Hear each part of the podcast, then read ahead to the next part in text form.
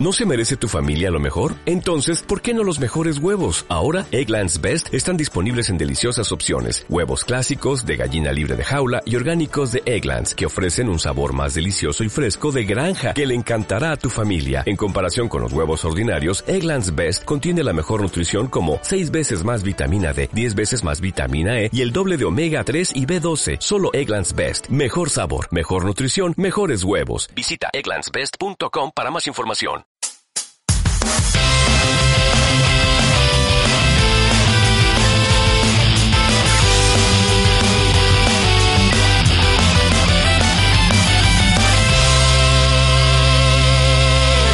Pix the Pod.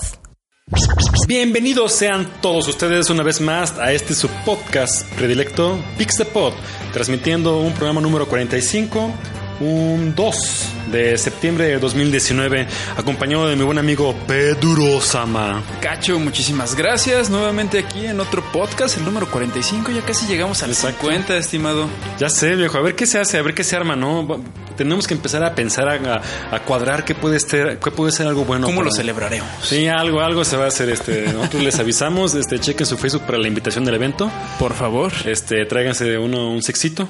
Claro que sí, y muchos videojuegos. Muchos videojuegos, sí, sí, sí, y, y otras cosas que ya los decimos que. Eh, pues bueno, estuvimos que unas tres semanas más o menos sin grabar. Ahorita estamos ya otra vez retomando un poquito el ritmo. Dos semanas. No, incluso creo que menos.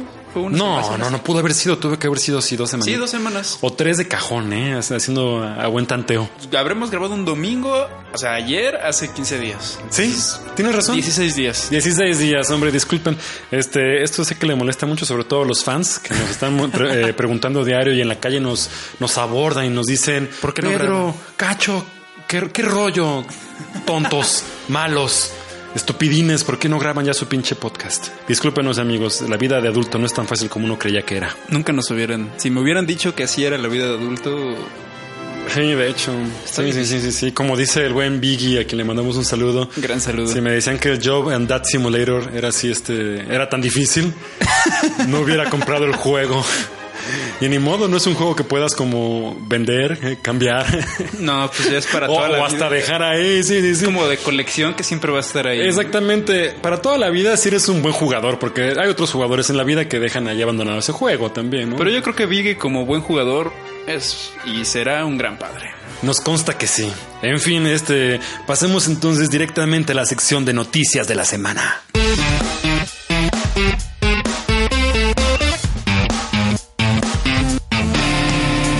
Noticias de la semana. Ay, pues empezamos con noticias eh, que han pasado a recientes fechas. Creo que vamos a empezar con una que nos parece como el bright side de los videojuegos, ¿no? Básicamente va de que un profesor aquí en el país, más concretamente creo que es en el Estado de México, eh, autodenominado como el profe chido, eh, tuvo a bien decorar su aula para este ciclo escolar 2019-2020 con motivos de Mario Bros. Qué chido por los chavos, la, la neta. No sé qué, en qué grado de, me parece que era como Primaria. Primaria. Creo que todos hubiéramos soñado con un profesor que le gustaran los videojuegos cuando estábamos en la primaria. ¿no? Exacto, y la verdad es que él como que lleva muy bien todo esto, como que quiere precisamente llevar, eh, hacer del concepto de los videojuegos algo que no se aleje pues de, del espacio de, de- aprendizaje, ¿sabes? Entonces creo que por eso ha sido una noticia que a todo el mundo le gustó. Además de todo, él, entre sus cosas que declara es así como, si algo he aprendido de los videojuegos es que puedo sobrellevar prácticamente cualquier obstáculo. Y él está feliz de la idea de poder llevar esto, incluso en los panfletos de introducción a los, a los padres de familia. Todo tiene así como que este como que decoración de videojuegos.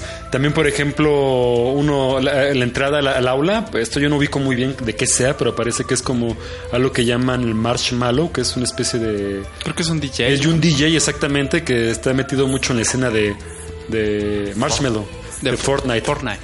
Exacto, entonces como que quiso hacerlo súper ad hoc para la generación. Bueno, creo que entre el primer Mario Bros. y el Marshmallow hay por lo menos unos 34 años de Sí, diferencia. bastantes años de una generación. Pero eso es algo interesante, ¿no? Creo que eh, como algo tan global como puede ser o tan de cultura general como puede ser Mario Bros, seguramente estos niños de primaria que pueden estar teniendo entre los 8, 9 o 10 años, ya ubican seguramente el escenario. O sea, está algo tan plasmado en la cultura general que seguramente saben qué es. Pues claro que lo saben, ¿no? Y la verdad es que yo siento que esto que está haciendo este profesor, pues también es tratar de romper un paradigma. Qué bueno pues al menos en la sociedad o al menos en esa escuela que pues él ya está diciendo, oye, pues los videojuegos no son tan malos. Exacto. Pueden servir como un aprendizaje y pues es algo que le gusta a los niños, ¿no? Y hay que respetarlo y apoyarlo. Por supuesto, y lo hemos hablado en este podcast y ustedes, por escucha, saben que somos este eh, defensores a capa y espada de este concepto del videojuego como sistema o método de aprendizaje, aprendizaje o hasta de terapia en algunos casos, ¿no? Como puede ser a veces la, la enclaustración social, si es tal el término. Este, a veces la ansiedad, entre otras cosas, ¿no? Eh, aprender sistemas, eh, conceptos básicos como narrativa o historia, arquitectura. Resolver puzzles. Puzzles, exactamente. Ahora sí que la capacidad de este cognoscitiva, pero no más bien como de, ¿cómo se le puede llamar? Pensamiento, el pensamiento crítico también es una cosa que, que, se desarrolla a partir del uso de videojuegos y pues bueno, la abstracción también es algo. Eh, estamos completamente de acuerdo en que los videojuegos tengan que salir a veces de este estigma que nos toca quizá eh, aquí en México recibirlos con un poquito más de recelo, ¿no? Porque lo vemos todavía como algo muy malo cuando muchos países del primer mundo pues ya ven sus bondades. Claro, ¿no? Todavía siguen existiendo esas tías de que critican por jugar unas horas a los videojuegos, ¿no? Te vas a quedar ciego, te... te vas a quedar ciego, por supuesto que entre tantas cosas hoy salió que es falso, ¿no? Como que, o sea, eso obviamente el hecho de que puede dañar la retina, el brillo de la, pantalla, pero pues no por el hecho, es lo mismo que leer un libro o estar viendo una película. Qué diferente, ¿no? Cómo se critica que los videojuegos en México, que como hay en Estados Unidos, pues luego luego los hacen con tiroteos y aquí en México te vas a quedar ciego, es del diablo. Este. Ahí este, vas a fundir la tele. Ah, vas a ¿No te dijeron eso nunca? ¿No te dijeron este, vas a quemar esa cosa, ya págala, bueno, ya sí me dijeron, quemado. Pasaba como cinco horas así jugando, y ahí sí me decían, ¿no? De que ya págale, ¿no? Sí, no, por a mí sí me dijeron, no vas a incendiar tu cuarto, te va a explotar eso en la cara, así cosas básicas que, pues la verdad es que uno sí hubiera pensado, ¿no? A veces por llevar tanto tiempo a algo, se sobrecalientan los circuitos y ve todo a saber. Pero sí tenían razón. ¿eh? Sí, pues. Sobre todo en las teles viejitas, que aparte eran de bulbos, entonces, pues, un bulbo, si se te revienta por sobrecalor. Pues sí, tengo entendido que esas cosas, como están al vacío, implosionan. O sea, así más, más casi no, no es de que te explote así y en la, cara, ¿no? ¡Ah! Así de senagor. Si no es un rompimiento interno, ¿no? Ajá, diría más bien para adentro, porque según yo tienen vacío, no estoy seguro, no sé cómo funcionan este, a, ciencia cierta, pero las LEDs sí no tienen esas ya mayor riesgo de, de, explotar, en fin. Eh, enhorabuena por el profe chido, ¿no? Ojalá. Qué chido. sí, sí, sí, hacen falta más profe chidos. Profesores, maestros eh, de la comunidad docente, por favor, anímense a hacer esto, siempre es divertido. Yo alguna vez con mis alumnos metí un sistema como de experiencia. Ah, qué loco. Sí, nomás, así una locura, así nomás, así de que bueno, ustedes tienen así, empiezan en nivel 1, quieren llegar a nivel 10 para pasar la, la materia, órale. Alguna vez leí una nota de un profesor en Estados Unidos que metió como un sistema de RPG en una clase. Qué chido. Que ganaban así ciertas habilidades, ciertos niveles y ganaban como ciertos beneficios cada vez que subían de rangos y cosas así. No manches, lo mío era burdísimo en comparación a eso, ¿no? Esto era... Bien. Imagínate clases, trabajos, así, habilidades. Pero la neta, qué chido, porque también creo que puede ser un método de enseñanza novedoso. Sí, claro, ludificación le llaman o gamification. Eh, bueno, a ver si un día le damos, este, no sé si alguna vez se tomó el tema en algún podcast, y no, estaría bien que lo usáramos de, tema de la semana para... Era poca madre. Sí. En fin, pasemos a la siguiente nota. Eh, se abre la primera arena universitaria de esports a nivel Latinoamérica y esto es la eh, 50 veces heroicas, Guadalajara, Jalisco. Guadalajara, Jalisco, en el Tecnológico de Monterrey, Campus Guadalajara. Exactamente. es una, es una alianza que hace esta, esta escuela privada eh, vaya que es una escuela privada. Si algo tiene de, si algo tiene esa escuela, esa universidad es que es privada. Claro. Eh, en alianza con Alienware, eh, Aurora R8. Bueno, parece más bien que es el tipo de computadora que están metiendo, pero todo es alianza con Alienware. Entonces es principalmente una invitación por parte de la universidad para poder llevar a cabo dentro de su, de su plantel, de su campus, pues exhibiciones o torneos, ¿no? Que Está bien. Ya hay algunos en México, creo que uno- ya hay uno en Guadalajara. Incluso hay un inter- interuniversitarios aquí en México. Ya, qué un- chido. Un torneo interuniversitario que está sponsoreado por HP, por varias Asus, por varias Órale, marcas qué buena muy, onda. muy, muy, muy chidas, ¿no? El único como requisito que te piden para esa liga, pues es que pertenezcas a alguna universidad. Me parece que tiene que ser universidad pública. Porque Ok. es entre la UNAM, el Politécnico, eh, incluso aquí el TEC de Morelia. Entonces hicieron como una liga de uni- una inter, un, un- un interuniversitario. Lleva como dos años la liga No interuniversitaria. sabía esto que me está diciendo, me gusta mucho. De ver, fíjate, voy a clavarme a ver qué se puede encontrar por ahí, pero eh, generalmente las ligas universitarias es donde se maneja un excelente nivel. Claro, ¿no? Sí, sí, sí. Y hablamos de fútbol, incluso de otro cualquier tipo de deporte. Los esports no tienen por qué ser la excepción. Pues sí, ¿no? O sea, si no eres bueno para los deportes, pues puedes echarle para los deportes electrónicos. Exacto. ¿no? En mi universidad, la UNLA, a quien les mando un saludo, ya tienen este cursos extracurriculares o por decirlo así, sabatinos eh, de esports, principalmente cosas como League of Legends, Dota y Overwatch. Oh, qué chido. Sí, así como hay igual clases de ajedrez, de fútbol, tenis, básquetbol, lo que sea. Ya metieron lo suyo, entonces qué bueno que haya este, este- esta vuelta hacia esa Bueno, hacia en esta mi, cara. en mi universidad no apoyan eso aún. Lo van a hacer, hoy Están seguramente. cerrados muy académicamente a apoyar esta cuestión de los videojuegos, pero sin embargo se han apoyado con la cuestión de los torneos ¿no? en la UNAM. Un Sí, por supuesto, a la UNAM, por supuesto, UNAM querida, UNAM mamada, a quien tanto queremos. a, a palabras de Jorge Lozano, director del Atlético Deportivo del Tecnológico de Monterrey, dice, este espacio servirá para que nuestros alumnos puedan practicar y posteriormente habrá clases deportivas para que se puedan aprovechar esta nueva oferta. Este, entonces, pues bueno, como saben, no solamente, aparte de, o sea, a palabras de lo que puedo interpretar aquí, no solamente para que se hagan torneos, ni para que entrenen los chavos, sino también para jalar nuevos, nuevas personas al plantel del Tec de Ya verán que próximamente empezarán a dar becas. Así, si tienes como mucho ranking en un Sí. videojuego, te van a dar becas en los universidades. Híjole, un montón de universidades ya lo están haciendo en Estados Unidos, en Brasil ya hay un par. En Inglaterra. En Inglaterra fueron los primeros que lo hicieron, si no me falla la memoria. Y pues no, la Unión Europea nunca se queda atrás Pues es que ya hay negocio materia. en eso, ¿no? Sí. Está interesante como que, y fíjate que yo, lo hemos hablado de esto, tuve mi repudio en su momento de qué era esto de los esports. Ahora me parece algo que puede ser interesante, a ver qué evolución. Yo creo que hay dos, ¿Cómo va dos, caras, ¿no? Yo Ajá. creo que puede ser contraproducente el hecho de que se, se esté tan institucionalizando el tema de los, de los eSports.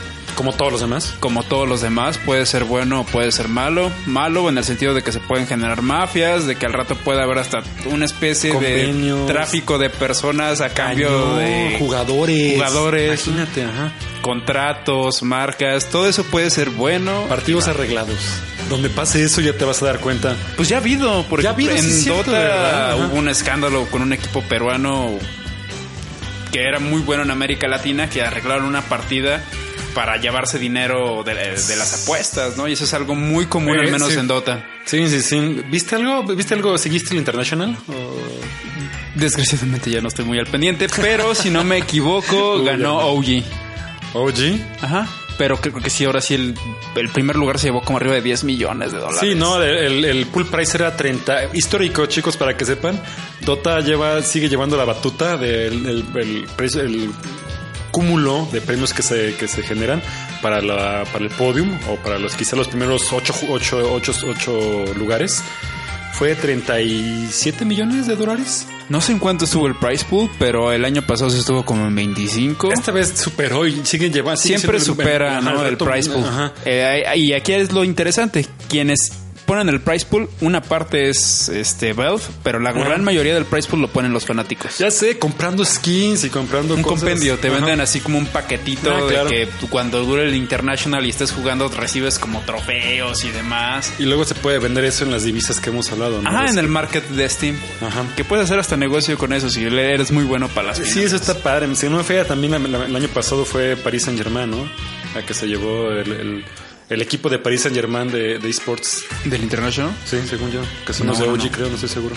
Bueno, Según bueno, yo ya, ya están ¿eh? comprando Sí, ahora sí, también sí, sí. equipos. Los de fútbol ya están comprando eh, equipos de eSports ahora Total, también. cinco pelados se llevaron como 16 millones de dólares. Bueno, eso con la parte de la Quitando tajada. los impuestos que les cobran en Impuestos y Estados también Unidos la, y la luego casa, el la casa del país. juego se tiene que llevar también, se va a llevar quizá la mitad. O sea, maneras les toca de a dos millones seguramente. Pa- para cada por uno. no manches, muy bueno. Bastante. El primer International que se jugó en Europa Se fue, un- fue el prize pool histórico en el 2014, que fue el primer international. 2012, perdón. Y fue un millón de dólares. Para que veamos nada más la diferencia del 2012 a ahora en el 2019. ¿no? O sea, Claro. Este, seis años, siete años después, cómo creció así brutalmente la industria de los eSports y ahora cuánto dinero ya hay invertido. No- y no tiene para dónde acabar ni cómo frenar eso, al contrario. Va a crecer esto sí, sí. en cantidades industriales. Exacto. Bueno, Y esperemos que sea bueno. esperemos que sea para bien, por supuesto, como toda cosa que, indust- que, que crece y que se institucionaliza, puede tener sus ventajas, ¿verdad? En fin, pasemos a la siguiente noticia. Y esto creo que va de la mano con un montón de cosas que han estado pasando, no solamente eh, en la industria del videojuego, sino que más bien llega y contagia la industria del videojuego porque se dio antes que hasta en el cine, quizá también en, en la industria del- del- del- de, de la música, del entretenimiento, ¿no? Donde de pronto personas malamente empoderadas, principalmente hombres, buscan tener a veces presión sexual eh, sobre col- colaboradoras, colegas que puedan tener y que las puedan poner incluso en una situación pues de, pues de total vulnerabilidad. Eh, esta pues pasó pues por ejemplo en Hollywood hace poquito que pasó, el movimiento Me Too tan fuerte, también a nivel musical, algunas disqueras y productoras que se que empezaron a tener problemas de eso con artistas. Y los videojuegos pues no podría como industria creciente no podría dejar quedarse fuera pues de ese tipo de escándalos este que pues realmente hablan de lo de lo lamentable que puede llegar a comportarse la raza humana sobre todo en ese tipo de situaciones de poder como lo mencionábamos ha habido ha habido muchos casos según estábamos viendo en las notas no Claro, y pues eh, hay un caso de este, sobre todo en Estados Unidos, que es donde más se han presentado. Es donde está la industria. Donde prácticamente está la industria de los videojuegos. Ajá. Y pues el primer caso es, bueno, es una nota que sacó eh, Kot- Kotaku. Kotaku por supuesto Este, resulta que esta, hay una chica, es una desarrolladora independiente, es cana de origen canadiense, la cual fue acosada por un músico, este, que es reconocido de... cómo se llama este pelado La chica que, la primera chica, este, que salió el 26 de agosto, este escándalo por acoso sexual fue Natalie Leuhead, que es una desarrolladora independiente, la cual acusa al compositor de videojuegos Jeremy Soule eh, de haberla violado en 2008. Tss, no manches Esto mientras trabajaban en un proyecto independiente en Canadá, en Vancouver, en ambiente laboral no en ambiente laboral. Oh, qué rollo ajá. Este compositor, pues, es conocido en la escena porque es quien hizo el soundtrack de Elder Scrolls, el 5 del Skyrim Y de- y de Guild Wars. Guild Wars dijiste, Del ¿verdad? primero y del segundo de Ajá. Guild Wars, estos juegos en línea. Sí, se- se- se conoce su estilo de composición épico, así como orquestado, este, de gran producción. Muy mucha orquestación, ¿eh? Ajá. Y pues bueno, este señor no es la primera vez que es acosado.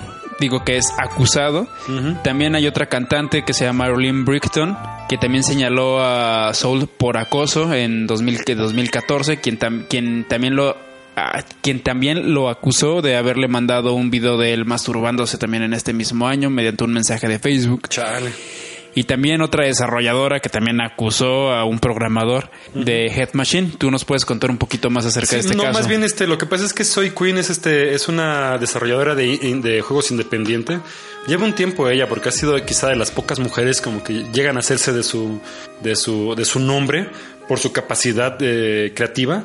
Y en un trabajo en colaboración con Alec Halouka, este, pues parece que hubo una situación ahí de acoso muy fuerte por parte de él hacia ella. Alec Halouka, pues ha sido una persona bueno, fue una persona, quiero decir, que estuvo en, en coordinación en varios, en varios proyectos, entre ellos este, el más reciente pues fue Night in the Woods, donde fue codirector, parece, y también fue diseñador del juego, junto con compositor, también comp- compuso toda la música. Sin embargo, pues este, a causa de esto y como le llovió, porque fue una- un caso muy sonado, este, porque parece que ya había tenido una o dos casos o situaciones ahí previas a esta. Tuvo que haber sido de una situación pues frágil para él. Entonces, el pobre compadre este al parecer terminó por quitarse la vida. Sí, la, la, la- la verdad es que la industria pues está un poco de luto. Por ningún lado estamos como de acuerdo. De hecho, creo que nuestra postura como podcast es siempre tener un respeto y una equidad directa hacia las mujeres, donde todos tienen el derecho a expresarse, a aceptar las cosas, así como también a decir que no, siempre que haya el consentimiento.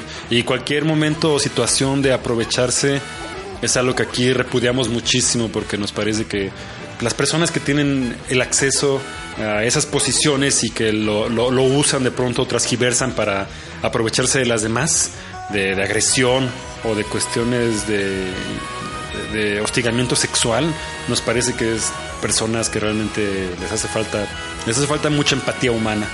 Aunque esta persona terminó por, por acabar este, y tomar la salida de su vida que eh, pintaba ser un martirio, eh, pues no sé, nos, nos, nos pesa mucho. Se le, se le- nos despedimos de, del buen este Alec. Lástima que una persona con su talento este, toma esta salida, pero pues bueno, no sé, se entiende pues que sea difícil para la familia, para él. Este, su hermana incluso se pronunció al respecto, diciendo que siempre fue una persona que sufrió mucho también en su infancia, incluso llegó a tener este, eh, momentos de hostigamiento. Eh, él eh, durante los años trabajó mucho en terapia para poder como sobrellevarlo. Finalmente, eh, por situaciones o algo, estrés, lo que sea, uno recae y puede como repetir situaciones en las que uno vive de joven, traumas, bueno, de todo, cosas buenas y cosas malas, ¿no? En el caso de traumas, pues es también una de las veces que, que uno tiende a repetir y afectar a las demás personas sin darse cuenta que fue porque ellos pasaron por lo mismo. Eh, entonces, pues bueno, esa es la situación que se presenta ahorita en la, en la industria del videojuego. Eh, Les comento, la industria entera está como en este proceso de duelo, pero bueno, creo que un poquito disparadas las opiniones. Por un lado, gente que, que está triste por su partida, por otro lado, gente que aplaude el hecho de que una persona de ese tipo haya uno menos, por decirlo así, en este mundo, pero bueno. no Yo sé. creo que más bien hay que aplaudir de que poco a poco están saliendo a la luz estos abusos. ¿no? Por supuesto. Y pues creo que estas tres personas, estas tres eh, desarrolladoras que están manifestando estos casos de acoso y de abuso y de violación sexual, poco a poco iremos viendo que irán saliendo a la luz más casos. Sí, por supuesto, y qué bueno que lo hagan. La verdad es que si a veces se quedan, eh, se lo guardan, se quedan calladas, es por el, la- como las repercusiones sociales que hay. Realmente Laborales, es que- familiares. Laborales, familiares, todo lo que implica cuando realmente las únicas personas que deberían sentir pena y estar así como completamente retraídas y con el peso social en sus cabezas serían estas personas que abusan de eso, ¿no? Claro. Eh, ellas, las, las otras personas, qué bueno que tienen las mujeres u otros labora- otros este, colaboradores, como también fue el caso de Naughty Dog, si no me falla la memoria, en 2012, 2011, cuando estaba en desarrollo uno de los Unch- Uncharted. tuvieron este, situaciones pues de también de lo mismo, ¿no? Como de acoso laboral, este, donde un jefe acosaba a sus a sus empleados, indiferentemente del sexo. Entonces, mucho fue una situación de- detallada que Naughty Dog tuvo que manejar con montón de con montón de con sus pincitas para y discreción para que no fuera como gran un gran ruido, pero sí, o sea, todos los de relaciones públicas tuvieron que hacer maroma y teatro para poder dejar pasar esta situación y finiquitar a las personas que fueron agraviadas por esta persona. Obviamente también no sé si se le despidió, creo que también se le despidió al, al culpable. Entonces, como dices, salen los casos, qué bueno que salgan, qué bueno que la gente no se calle. Ese tipo de personas hay que apuntarlas con, el- con, con- con firmeza para que no repitan, porque muchas veces quedan impunes y eso les da la oportunidad de seguir haciendo sus tonterías. ¿no? Sobre todo, o sea, y no es este culparlas por haberlo hecho años después, pero ese es un problema del hecho de que se acuse a una persona después de años de haber cometido el abuso o de haber cometido Claro. el acoso es que ya es muy poco probable poder este corroborar que eso, eso, eso sucedió ¿no? por los años que han pasado. Sí, no, muchas veces ocupa testigos psicométricos, este, Revisiones periciales revisiones periciales arduas arduas para poder revisar el caso, pero pues no sé. y que pueden ser muy fuertes sobre todo para la víctima. Sí, exactamente. También, bueno, aquí en México también se ha caracterizado por ser un país donde el tipo de eh, auxilio que se le ofrecen a las víctimas de este tipo de, de actos vandálicos o agresiones, quiero decir, crímenes, son aparte de todo muy maltratadas y incluso hasta en un afán de burla. Entonces, este, realmente qué bueno que quienes se atreven puedan usar a veces las únicas herramientas que como sociedad civil tenemos, eh, que es a veces los medios este, penales, quiero decir. Lástima pues que haya esta repercusión, pero qué bueno que hay quien se anima y que pese a todo esto sale a dar la cara para denunciar a bastardos como estas personas. Bastardos y bastardas que este, hay de todo, ¿no? Por desgracia. Pero como, como siempre es un parteaguas, ¿no? Que iniciará y encenderá, pues que se empezarán a manifestar otras víctimas también. Exactamente. Ya no se quedarán callados. Sí, que no se queden calladas ni callados, exacto. Eh, para todos hay comprensión y entendimiento. Eh, hay siempre grupos eh, en contrapropuesta que van a decir no, que la culpa es de las mujeres, que esto y que lo otro. La verdad es que ignoren ese tipo de comentarios. Este, la postura, ustedes saben cómo lo vivieron, ustedes saben cómo eh, sobrellevan ese tipo de situaciones complicadas y cualquier cosa en las que se les pueda escuchar, pues de todas maneras aquí en el podcast siempre va a ser un lugar de, de expresión para las personas menos no tan, o no tan socorridas como nos gustaría. Es un podcast para los oprimidos. Del pueblo y para el pueblo. Del pueblo y para el pueblo, arriba a la izquierda. En fin. Eh, pues bueno, creo que con esa manera y con estas notas concluimos la sección de noticias. Eh, ahora pasemos a la sección de Geek Spotlight. Uh, uh.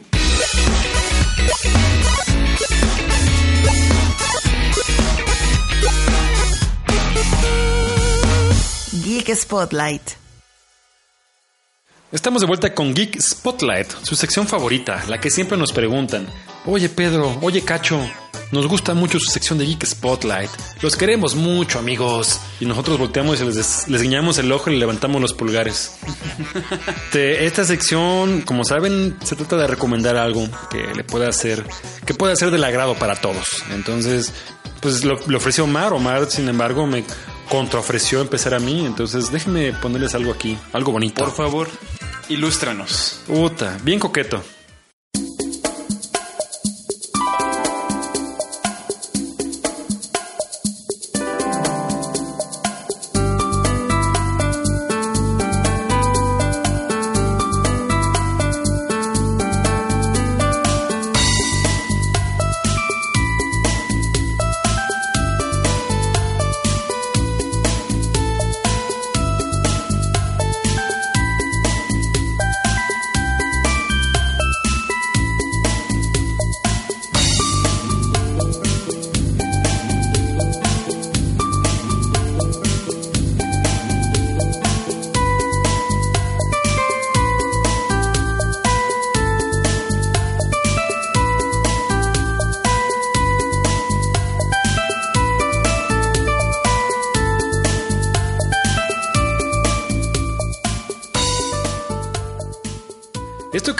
Es el tema del stage de los piratas del juego de Iconoclast. Iconoclastas eh, es un maravilloso juego indie con elementos Metroidvania y de exploración, muy bonito, eh, desarrollado por Konjak. Konjak es un estudio que básicamente está compuesto por una sola persona y este es Joachim Sandberg, un desarrollador, eh, si no me falla la memoria, es sueco, que se encargó de hacer durante ocho años este juego.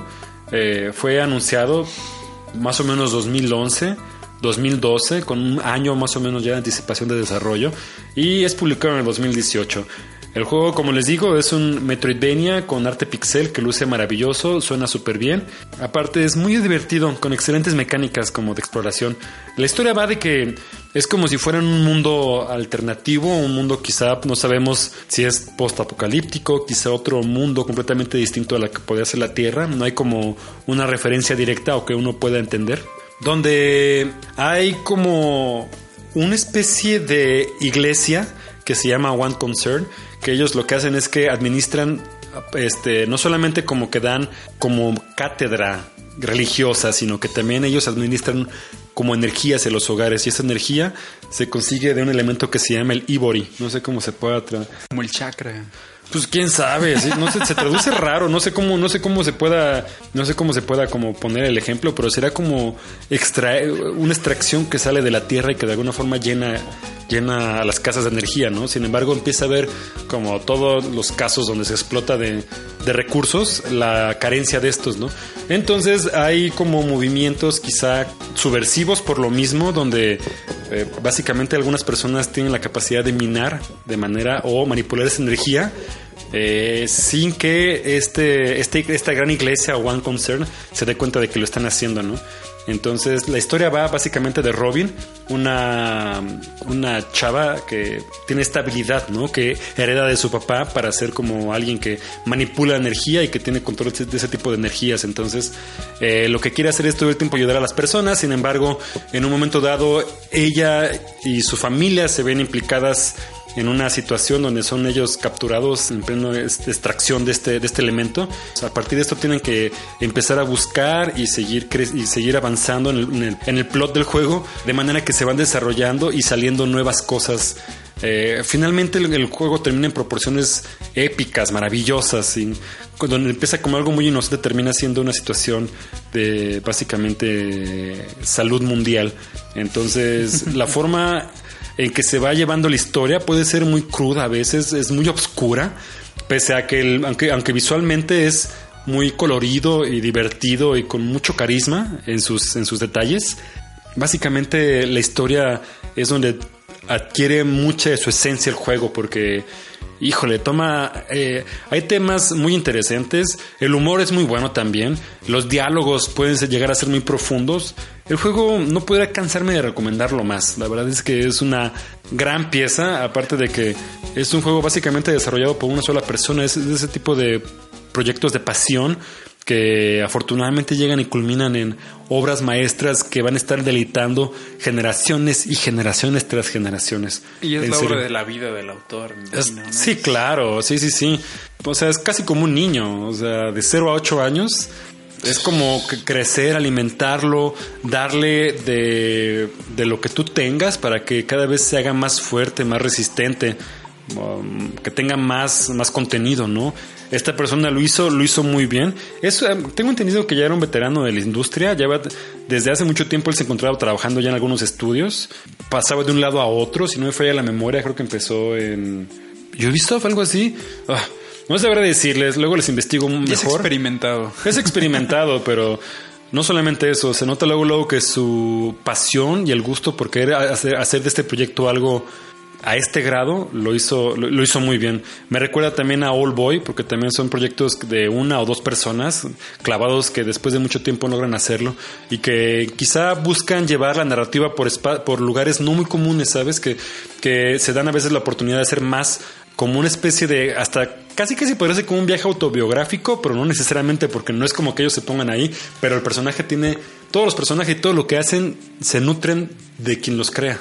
Pues más bien es como una proyección de su propio subconsciente, ¿no? Debería ser, por supuesto que sí. Órale, ¿no? Y si es el, si el subconsciente de esta persona es como este juego, es muy interesante todo lo que su persona podría significar, ¿no? Podría, su psique podría representarnos. Y es algo que Tim Shepard alguna vez dijo, ¿no? Que completamente. un videojuego siempre tiene que sacar lo que haya dentro de la mente de una persona, ¿no?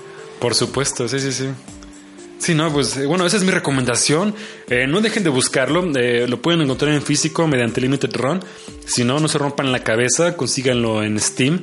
El juego se ve, se siente, hasta huele bien, por decirlo de alguna una manera, ¿no? Con el momento que estás allí entre los escenarios, casi puedes percibir hasta la, la, alegría que, que, se, que, ¿Cuánto hay tardas en terminarlo? Yo duré 14 horas, al 100% consiguiendo 100% de los, de los tweaks, que son como cosas que tú vas adquiriendo, consigues blueprints o planos, consigues los elementos, lo creas y son cosas que puedes, que puedes usar tú, como a veces tener eh, mayor fuerza con tu, con tu llave perica o quizá disparar mejor con tu tipo de arma, ese tipo de cosas, ¿no? Pero está muy bien. Los, además, el diseño de escenarios también está muy bien logrado. No puedo cansarme de recomendarme más esta super joya. Ya me lo antojaste. Iconoclast, ya saben. Compadre. Pues bueno, esta vez yo les traigo otro videojuego indie que se llama The First Tree, el primer árbol.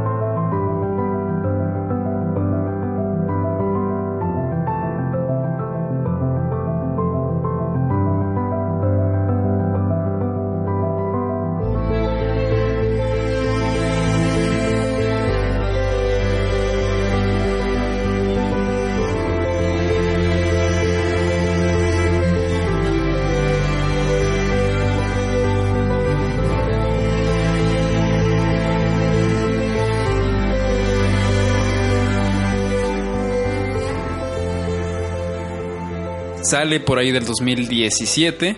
Sale primeramente para Play 4, eh, Steam y para el Xbox One.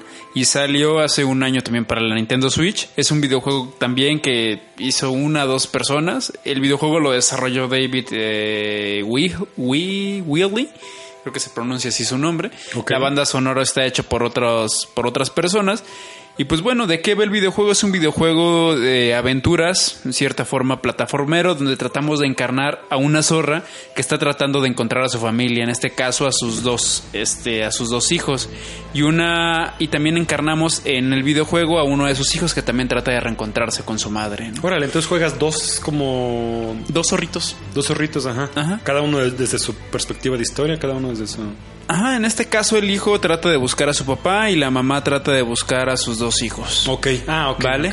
Y entonces el videojuego es un videojuego que nos va a ir transportando por diversos escenarios. Se encuentra ambientado en Alaska, ¿no? Entonces vamos a encontrar escenarios muy montañosos, auroras boreales, ¿no? Es un... Estoy viendo el trailer, se ve padrísimo. Se ve padrísimo es un 3D cel shading. Ajá. Y es un videojuego que trata de abordar mucho el tema de la muerte, ¿no? Y de la relación que tiene la papá, hijo, madre, hija, ¿no? Y es muy bonito el videojuego porque iremos, este, a lo, largo de la historia iremos, este, como tratando de encontrar significados con la muerte, dudas existenciales, ¿no? Es un drama de autor, como algunos lo. Wow, drama de autor, ok, me gusta, me gusta. Es literal, es una historia muy breve. El videojuego durará lo mucho unas dos horas. Pero yo creo que es un videojuego que vale. Breve. Sí, es muy, muy, muy breve, ¿no? Es un videojuego muy corto, pero pues que sin duda te deja alguna sonrisita, te deja algún mensajito por ahí puesto, ¿no? Es un videojuego que yo recomiendo mucho, tiene algunos puzzles, tienes que recolectar algunas cosas a lo largo de la, de la historia, pero sobre todo es un videojuego más atmosférico, ¿no? De que tienes que estar apreciando el arte y tienes que estar este, apreciando la cuestión narrativa. Contemplativo, podemos decirlo. Contemplativo, claro. Veo que tiene también un par de, de premios en algunos, este, en algunos eventos de videojuegos como principalmente eh, méritos a, la, narrativa emocional, perdón. y no me sorprende, la verdad es que los elementos que usa esto visualmente hacen que definitivamente den una sensación como de mucho contacto, muy orgánica, por decirlo de alguna manera trata de complementarse en todos los aspectos, ¿no? La parte visual, la parte narrativa y la parte sonora, que también el soundtrack es muy bueno. Es un soundtrack muy ambiental, te, vas a, te va a poner como en muchos este, escenarios donde estás en silencio y tienes que estar escuchando mucho los ruidos que, que hay del ambiente. Es un videojuego que recomiendo sobre todo jugarlo con audífonos. Además, se ve que es un muy juego muy tú, ese juego. Era casi, casi como así que de pronto el zorrito va a llegar allá a Cherán y se va a ir a, a Tareta y luego de ahí se va a ir a de vuelta a Sevina. Mientras no tenga experiencias ahí medias extrañas, este, todo, todo va a estar bien, ¿no? paranormales. Paranormales. y fíjate que últimamente me han estado gustando muchos estos videojuegos contemplativos, ¿no? He encontrado como un cúmulo de videojuegos donde los autores de estos videojuegos tratan de transmitir sentimientos, tratan de transmitir ciertos mensajes que muchas veces, por lo simple que parecía en el videojuego, la trama puede ser muy profunda. Por supuesto, claro que sí. Sí, hay muchos que, hay muchos juegos y ahorita por las herramientas, principalmente que hay como el 3D, que es de mayor acceso para muchas personas, y la programación de, de objetos, luces, etcétera. El cel shading es uno de los elementos también que se usa mucho. Son eh, se, convierte el videojuego, lo hemos mencionado esto antes, en un elemento narrativo muy interesante, donde el autor precisamente plasma muchas de las cosas que, quiere como... Eh, que quiere hacer sentir de manera, de, manera muy fidedigna. Si hay formas de hacer la nostalgia, la, la, la felicidad, desesperación, ¿no? De pronto hasta esta sensación de estar como en armonía con el entorno. Y esto es lo que se ve que tiene este juego de. Y es algo que, me gusta mucho, ¿no? Que trata de abordar todo, todo, todo como el, el panorama de los sentimientos, ¿no? La tristeza, la soledad, la felicidad, ¿no? Y trata como también de encontrarle una, un significado a la existencia tanto de estos zorros como de sus hijos y del papá, ¿no? Y es un viaje hacia el primer árbol. El hijo del papá. El viaje es el primer árbol. El viaje, se podría decir que es el viaje hacia la búsqueda de la vida. Ok, ok. Wow, pues me encantaron las recomendaciones de este, de este blog. Es un juego baratito. Lo pueden encontrar también ahí en Switch. De Switch, pues Sí. es magia para estos videojuegos indies. Sí, sí, sí, sí. sí. O por el Steam también lo pueden comprar muy barato, también en la PlayStation Store o en la de Microsoft. Ahora sí que lo que ustedes prefieran, no hay pretexto para perdérselo. No ha salido en tablets, me imagino, ¿verdad? O en- No sé si salió para quién móviles, sabe. igual... No, este, yo creo que según lo que recuerdo me dijiste que nomás estaba para consolas y Steam. Entonces, Ajá. pues bueno, ya saben, si quieren acercarse a probarlo, pues no, no es que falten las plataformas y seguramente va a estar también precios relativamente accesibles, ¿no? Sí, no supera los 10 dólares Y en No, pues ofertas de Steam lo puedes agarrar por menos de 2, 3 dólares. Sí, no, 50, 60 pesos. Ok, vale la pena también apoyar ese tipo de proyectos y los videojuegos como eh, procesos narrativos. Claro, En fin. totalmente. Pues bueno, esto concluye de momento la sección de Geek Spotlight. Pasemos ahora a la siguiente sección. Venga de ahí.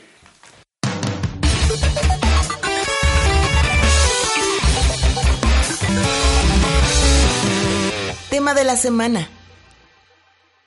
Estamos de vuelta con el tema de la semana y el tema de la semana quisimos enfocarlo principalmente a Insomnia Games, una compañía que pudiera, podría para no muchos eh, videojugadores parecer poco relevante, sin embargo es de las, se puede decir que es como de los pilares más importantes que puede haber ahorita de estudios, quizá por sus logros y por lo que y por hasta donde han llevado de pronto sus ambiciones de desarrollo. Han estado también directamente vinculados con Sony, pero bueno, creo que lo, bueno, ahorita más bien a recientes fechas acaban de ser adquiridos por Sony por una cantidad estratosférica. Este, rápido se las investigo. Y antes de eso, de ser adquiridos por Sony, desarrollaron un videojuego exclusivo hasta ese momento para la Xbox One, que fue el Sunset Overdrive. Ah, sí es cierto, ¿verdad? Pero eso, eso sí, ese sí fue poquito más, poquito más tarde, exactamente. Bueno, ya ahora sí en, en su vida tardía. Híjole, no menciona la cantidad. Fue mucho dinero. Pues no encontramos la cantidad, pero efectivamente fue un putimillonal de dólares. Seguramente el dinero que. ¿Quién sabe? ¿Quién sabe, ¿Quién sabe cómo funciona eso? Este, seguramente se lo quedan los accionistas, sobre todo saber cómo Y el resultado eso. de esa finanza, pues es el Spider-Man del año pasado. Este, creo que es después, ¿eh? Mira, primero vámonos, ahora sí que vámonos por partes. Ok, vamos. La empresa es fundada en 1994 por un cuate que se llama Ted Price. Este cuate en su momento trabajaba para una farmacéutica de su tío. Este, y durante mucho tiempo él en su infancia estaba fascinado con los videojuegos, siempre fue su pasión. Y aunque terminó estudiando cosas un poquito más en cuanto a la administración y en el, en el área más humanística, eh, siempre estuvo intentando eh, mejorar sus conocimientos y sus habilidades de programación. Programaba y programaba, nada sin ser eh, particularmente brillante o nato. Sin embargo, lo mantuvo. Y cuando estuvo trabajando ya en su, eh, más o menos en su edad adulta, 24 o 25 años, se dio cuenta que trabajando ahí con su tío no se sentía a gusto. Entonces le tocó renunciar a su trabajo para en ese momento sacar parte de sus ahorros y empezar a Desarrollar un desarrollar una, más bien primero que nada, de, de crear un estudio de videojuegos. Entonces, en ese momento, él pues está viendo qué onda. La, la amiga de la mamá tenía un hijo que estaba viviendo no sé en qué parte del- del- de Estados Unidos, que era excelente programador y que también quería hacer juegos. Se conocen y en ese momento entonces se hacen muy buenos amigos y deciden emprender el Extreme Software. Extreme Software es, este, es, es el nombre que toma en un primer momento eh, Insomnia Insomniac. Games. Ajá. Este, de hecho, fue en el 95 cuando reciben una demanda por derechos de autor porque Extreme Software ya estaba, ya estaba, ya estaba este, registrado. Chale. Ya sí, qué mal pedo por esos vatos. Y entre, el- entre en ese momento tres, cuatro personas que, con- que comprendían el estudio eh, estuvieron viendo varias formas de ponerle el nombre ah, o qué nombre ponerle.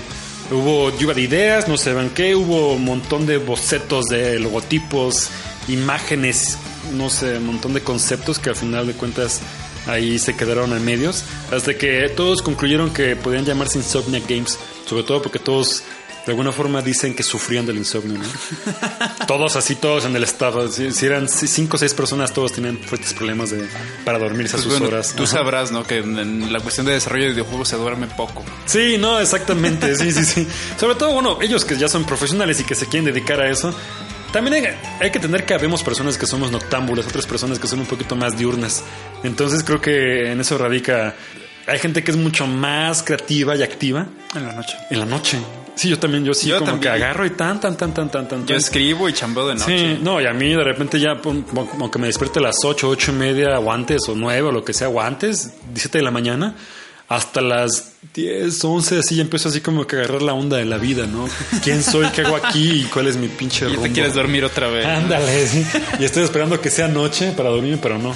Es de noche y empiezo otra vez a cranear, cranear, cranear, en fin. Pero bueno, su primer juego se llama Disruptor. Sale para shooter, la ¿verdad? 3DO, algo así. Parece que es Para la PlayStation. no, el Disruptor, este, el prim- la primera versión sale para, para, para la 3DO.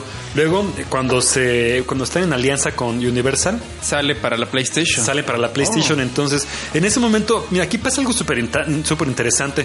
Este, estaban preocupadísimos porque las, las ventas de Disruptor en ese momento estaban muy malas. Como no habían tenido buen, buen proceso de marketing y, y la consola le iba muy mal, en la primera consola en la que lo sacaron, entonces no sabían qué hacer. Y por suerte tenían como que su último, así como entrevista de picheo, así como de hablar de sus proyectos, la tenían con Universal Studios. En ese momento pues, ellos pensaron así como que lo dieron por, por perdido. Dijeron, no, pues aquí ya esto ya, Ya valió. ya valió, ya no, ya no tenemos mucho que poder aportar.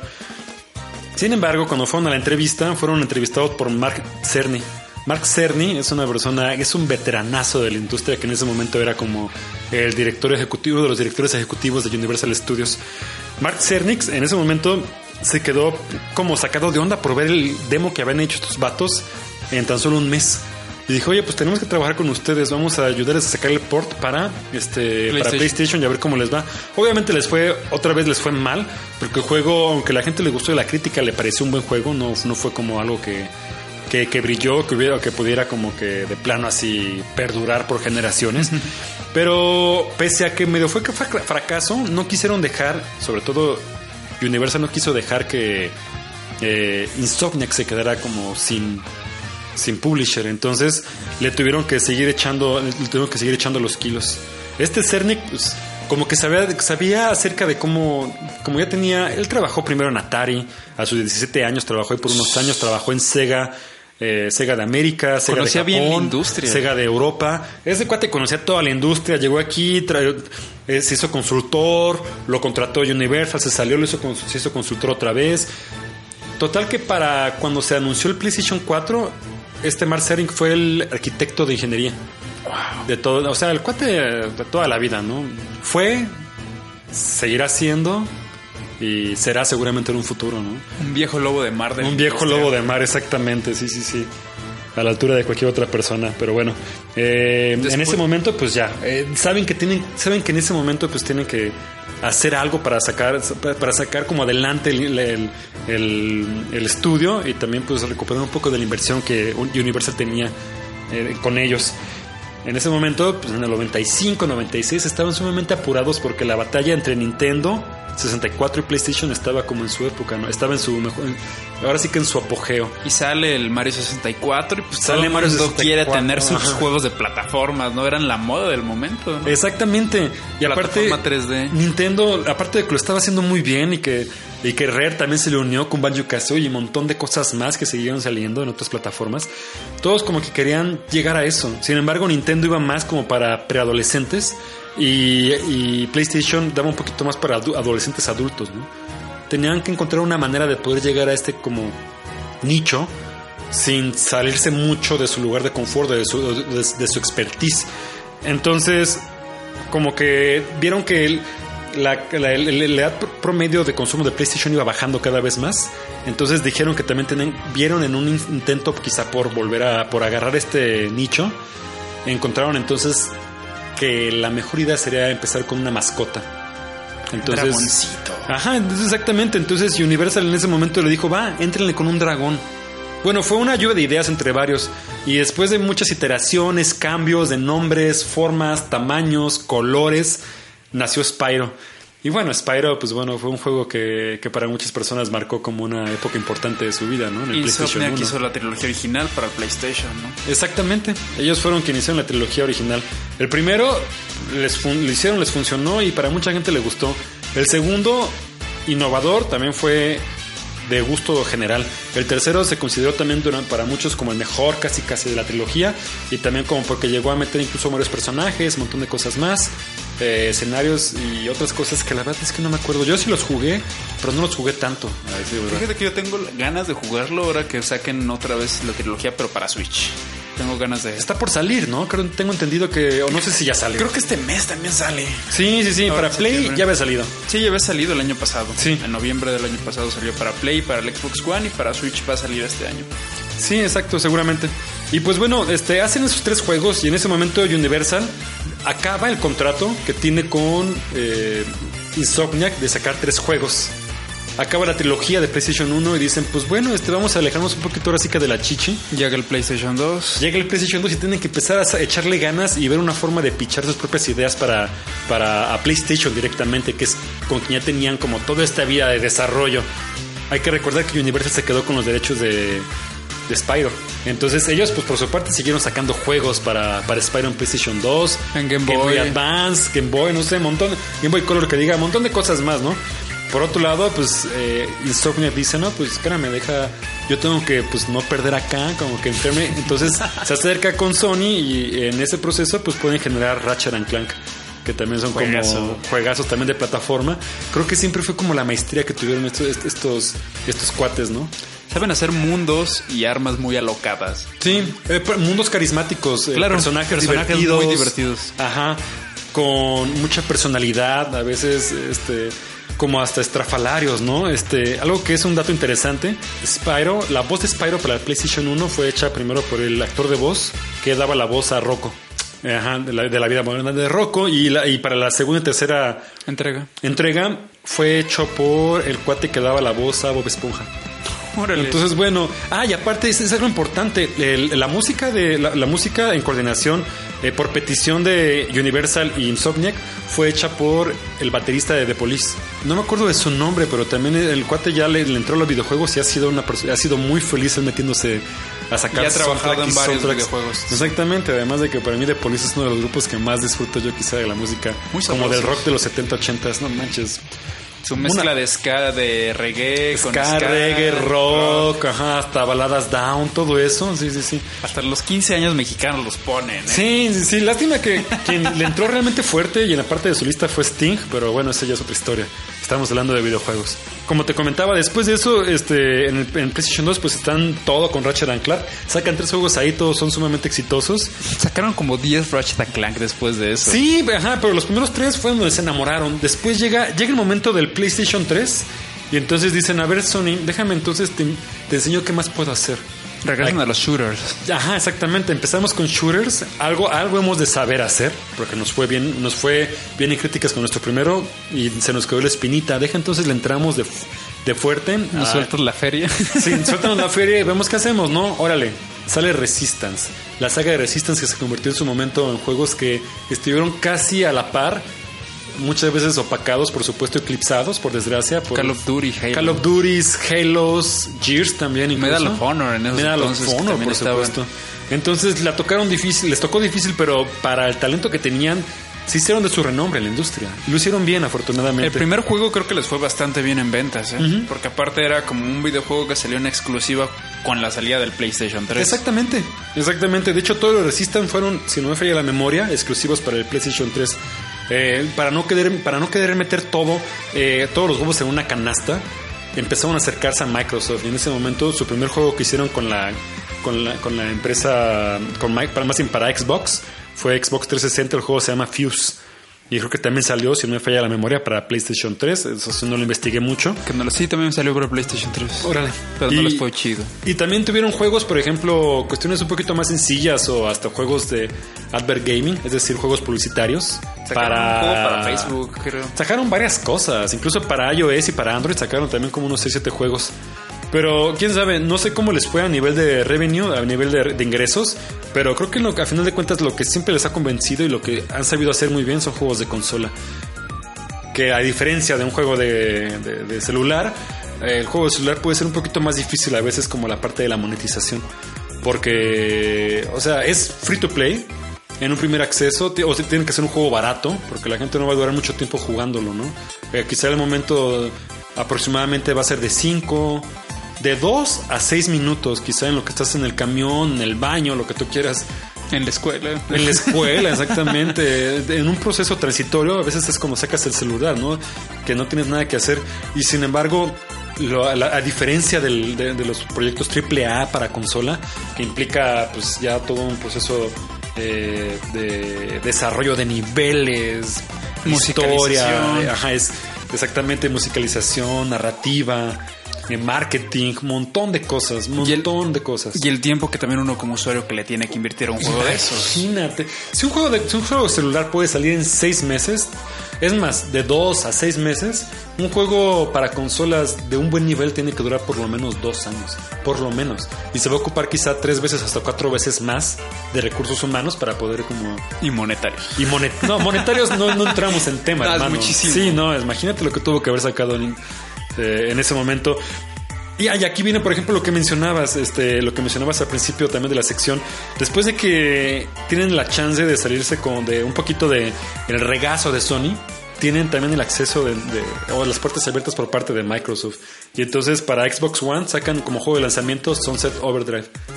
Un juego que tuvo buenas críticas, sin embargo creo que no le ayudó la, la plataforma. No tuvo muchas ventas, sin embargo hace como un año o dos sale para Steam también, Sunset Overdrive, que es un juego que la verdad se ve divertidísimo, es un juego ¿no? que tengo muchas ganas de jugar. Como disparos on rails, pero como mundo abierto, rails, frenético, muchos colores, como mucha diversión, ¿no? Hasta el trailer se ve divertidísimo. Sí, no, se ve te- muy te- divertido Te reías con el vato este que te hablaba. Con Y el tampoco es caro, o sea, actualmente si Sí. lo consiguen por Steam, lo consiguen por menos de 10 dólares también. Exactamente. Eh, y, y bueno, pues eso fue, eso fue básicamente como los, quizá los pasos o los puntos más importantes que valen la pena mencionar de, de la historia de Insomniac, previo a su gran, gran, gran, gran éxito, que pues fue este Spider-Man. Ya después de la compra de Sony, me parece. No, antes. Ah, pues lo compró antes. No, antes sacó Spider-Man. Después, la, la compra de Sony tiene un mes, hermano. Órale, tiene hace poco. Tiene menos, es más, ajá, te digo ahorita exactamente cuándo fue la, la fecha. Aquí está marcado en la nota de eh, Forbes. Pues sí le costó entonces, porque Spider-Man fue un éxito en ventas. El 19 del 8. Eso quiere decir que es, o sea, es- haber, haber sido a mediados de este mes. No manches, hace poquísimo. Perdón, del mes pasado, Ah. quise decir de agosto. Ajá. Sí, no, y el Spider-Man sí, salió en noviembre se- del año pasado. Ajá. Entonces, creo que fue por eso que animó a Sony a comprar este estudio. Que de alguna forma se sienten. Era casi el paso evidente a seguir debido a que fue de la mano. De la mano de ellos, con quien sacaron muchos mejores juegos, ¿no? Eh, dotaron a Sony de como plataforma, perdón, 10 Ratchet Clank. Sí, no, Tres mascotas, Spyros. mascotas, hermano. Todo lo que to- todo, todo ese tipo de apel de, de que, que puede llamar a los niños o, o cualquier tipo de generación a identificarse de pronto con, con, con los personajes más icónicos. Las mascotas estuvieron ahí para hacerlo, lo hicieron muy bien. Y aparte reivindicaron a los videojuegos de Marvel. O sea que Marvel nunca había sacado un buen videojuego de, de superhéroes y Spider-Man llega y pues es un buen videojuego. ¿Y de qué manera exactamente? Aparte llevándose premios. Que nunca habían hecho un videojuego Game aparte de ese tipo, ¿no? No, exactamente. Desde- Aquí viendo la lista, de- empezaron desde el 96 con Disruptor. Este, todo ha sido Spyros, Plataformas. Ratchet and Clank, plataformas, te Shooters. digo, entran en el 2000, 2006 en el, para el Play 3 con, con shooters. Y de ahí básicamente han sido esas dos cosas. Quitando, te digo, cosas como los este los juegos para, para móviles, que son generalmente experimentos ahí, a ver si le pegan y se hacen ricos, ¿no? Como cualquier Candy Crush, ese tipo de cosas. O Clash of Titans, ese tipo de detalles. Creo que ya ni Clash existen esos juegos, ¿eh? No, hombre, claro que sí. ¿Sí, todavía? Sí, sí. Todavía hace unos años ellos, ellos eran los que daban impulso a la industria del videojuego. Eran en gran engrane que no se veía. Pues Así es que se movieran demasiado dinero en esos entonces. con Demasiado dinero. móviles. Ahorita ya van en su descenso, pero de todas maneras representan una rebanada importante del pastel. ¿Qué más? Ah, ah, otro juego que también sacaron un poquito fuera de su, de su lugar de confort se llama Song of the Deep. Para el Oculus Rift, ¿no? No sé, salió para PlayStation 4. Yo ni para Oculus. No sé si había juegos para Oculus. Sí, sacaron un juego para Oculus, Oculus que se llama Age of No Here. Órale. Mm, Que es un videojuego como que estás como en la nieve y te vas aventurando como por cavernas chido, y cosas así. Vas como explorando, es un juego de exploración. Pues Songs of Deep eh, también es como un juego más o menos submarino, también un poquito más contemplativo, sencillón, divertido. Creo que fue principalmente hasta hasta este momento que sacan Spider-Man que les va muy bien. Actualmente se encuentran, en- creo que está en desarrollo un juego para Microsoft que se llama Stormade. Para Microsoft. Ajá. Con todo y que ya con todo y que ya fue comprado por Sony. Yo creo que ya tenían entonces como el ya, por sí, no, juego. por su han de haber empezado. O sea, te estamos hablando de que este juego va a salir a finales de este año. O si no es que ya salió, seguramente te empezaron desde el 2016 con Xbox One, ¿no? Una cosa así. El desarrollo. Sí, exacto. Y pues bueno, es a grandes rasgos como la historia de, de, eh, Insomniac. Me parece un estudio digno de su digno de admiración porque empieza por la idea de este Ted Price, este chavito y bastante ingenuo en los noventas que se sale para poder hacer su Su sueño realidad. su sueño. Y la verdad es que durante muchos momentos, ahorita vemos cómo esta empresa y su talento cultiva el éxito, pero ah, con palabras de ellos, de todos sus miembros originales, hay momentos en los que no se ven en qué, de qué forma van a pagar la renta, ¿no? De qué forma van a pagar de pronto eh, los finiquitos de personas que tienen que despedir, eh, Los préstamos. préstamos, este, rentas, o sea, todo eso era cosas en las que no sabían licencias.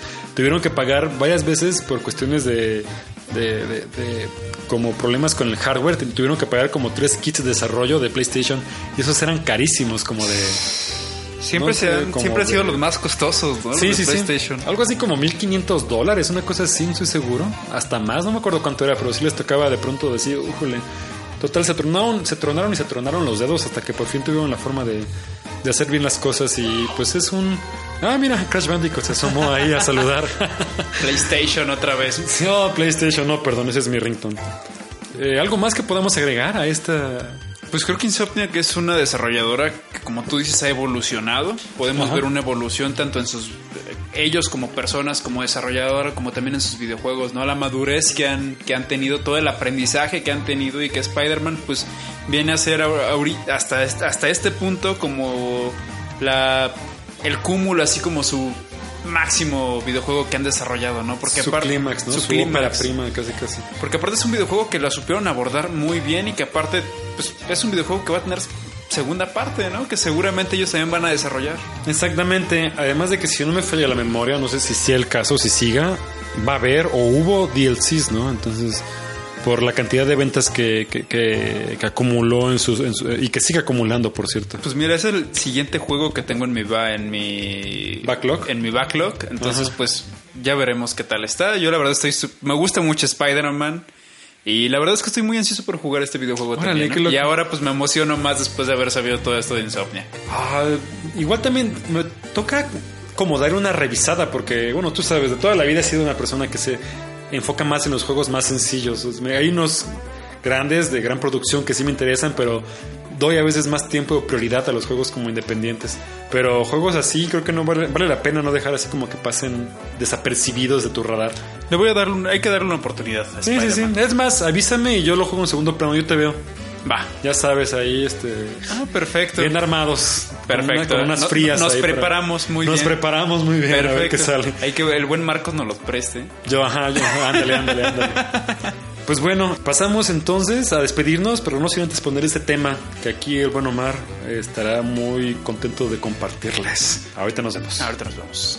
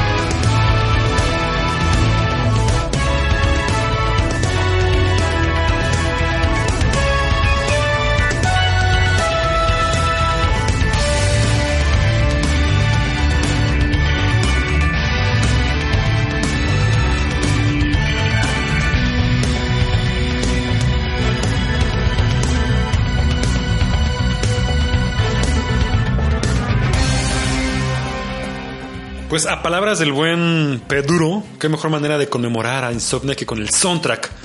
Bueno, una de las canciones del remaster que hay para Spyro, ¿no? Pero bueno, disfruten mucho ese soundtrack. Este es el soundtrack del remaster, pero que es un soundtrack que también se encuentra en la trilogía original de Insomniac Games. Exactamente, exactamente. Entonces, eh, disfrútenlo mucho. Una vez más les agradecemos por habernos acompañado, por bajar el podcast y compartirlo con sus peores enemigos y con sus más queridos amigos. Siempre se agradece. Para el próximo programa tenemos, vamos a tener un programa muy especial porque salgo en un par de días a Pixelatl a hacer cobertura del evento. Para el próximo año a ver si te anotas. Así es, ahí estaremos puestos. Pude conseguir también el pase para otro de los compañeros. Ahí ya te platicaré. este. Y esperemos que, así como ese tipo de eventos se estén generando ahorita, sigan generándose el resto del año y en muchos más rubros. Pero bueno, Nos espero toda la información, hermano. Todo, entrevistas, todo el rollo de primera mano. Les va a encantar esto, van a ver. Así como ya saben que de repente me escabullo ahí en, atrás, tras bambalinas en eventos como eh, Talentland o hasta o también de Bauer para poder entrevistar a desarrolladores de primera mano. Aquí quiero hacer lo mismo para traerles nos vas a traer todo el backdoor. Contenido fresco y personalizado, nada genérico, así como que rueda de prensa y así todo el mundo preguntando. No, señores, yo así los agarro cuando van al baño, le pongo seguro, les digo, "Ahora sí, desgraciado", y les pongo así este un cuchillo. A ver, cabrón, dime cómo desarrollaste. Ajá. Les pongo un cuchillo a la altura del hígado. No, no, les digo que no digan nada en el podcast, en la entrevista, porque si no se los encajo. Y por eso se ven tan felices.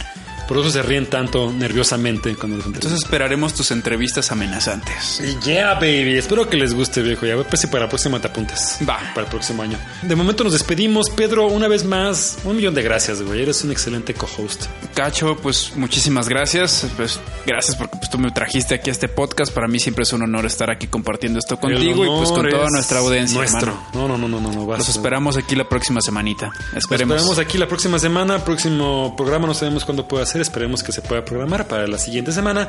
Eh, mientras tanto, nos despedimos. Eh, cuídense mucho, tomen vitamina C porque no deja de llover. Hasta la próxima, amiguitos. Jueguen mucho. Jueguen mucho. Bye.